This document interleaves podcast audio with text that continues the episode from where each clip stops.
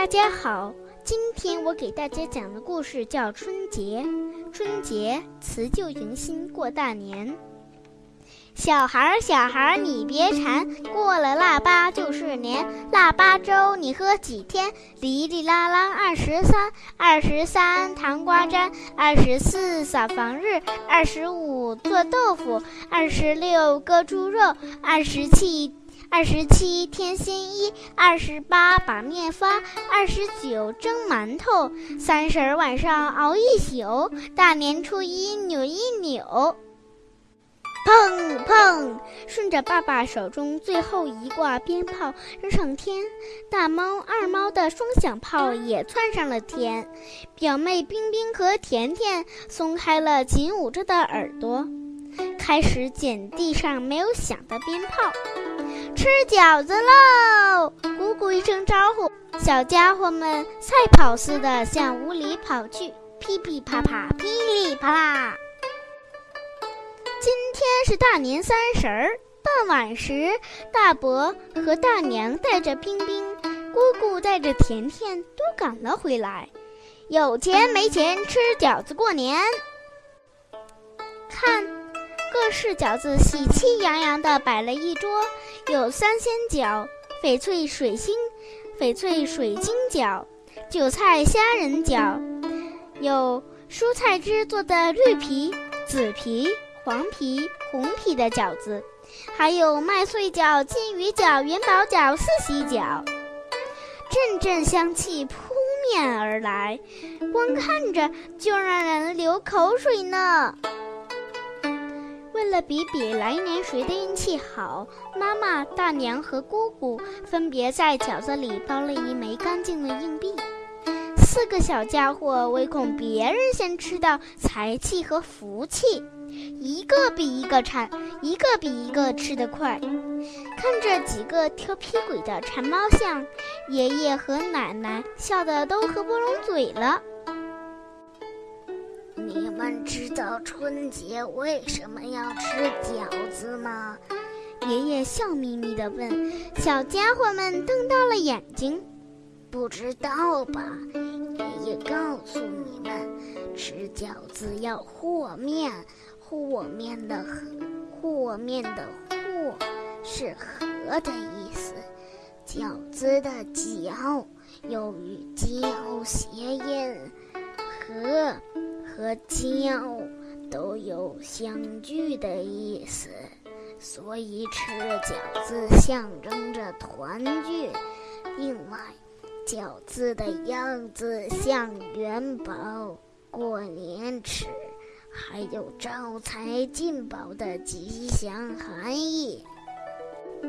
爷爷的话又引来了小家伙们一阵狼吞虎咽。声，大娘吃着了一枚硬币，是两分的。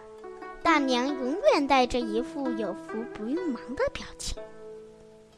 嘣！结果二猫吃着了个一分的。嘣！姑姑中了个一角的。没吃到硬币的小家伙们，哎，只好摸一摸别人吃出来的硬币。沾一点儿好运气。几个孩子不时跑到外面放鞭炮、点烟花，钻地鼠拖着亮亮的尾巴，满地乱窜。孩子们笑着、闹着、叫着，四处躲闪。爷爷奶奶准备好了丰盛的守岁饭，有年年有余、年年高、太平宴。八升火锅、菌菇汤、花开富贵、桂圆八宝饭、酸甜话梅肘子等等等等，色香味俱全，丰丰满满，摆了一桌子。爷爷说：“除夕夜最重要的活动就是熬年了。”熬年也叫守岁，早在唐朝，唐太宗李世民就写了一首著名的守岁诗了。传统的守岁有两种含义，年长者守岁呢称为辞旧岁，有珍爱光阴的意思；年轻人守岁呢是祈祷父母能健康长寿。吃过饭，大家开始守岁了。一家人围坐在火盆旁，吃着瓜子、花生和糖果等，等着辞旧迎新的时刻到来，祈祷新的一年吉祥如意。小家伙们不停地往火盆里添花柴，就是晒干的棉花杆儿，因为民间有。年三十儿烤花柴，越烤越发财的说法。几杯酒下肚，脸上泛起红光的爷爷讲起了熬年的来历。相传，古时候有一种叫年的怪兽，头上长着角，凶猛异常。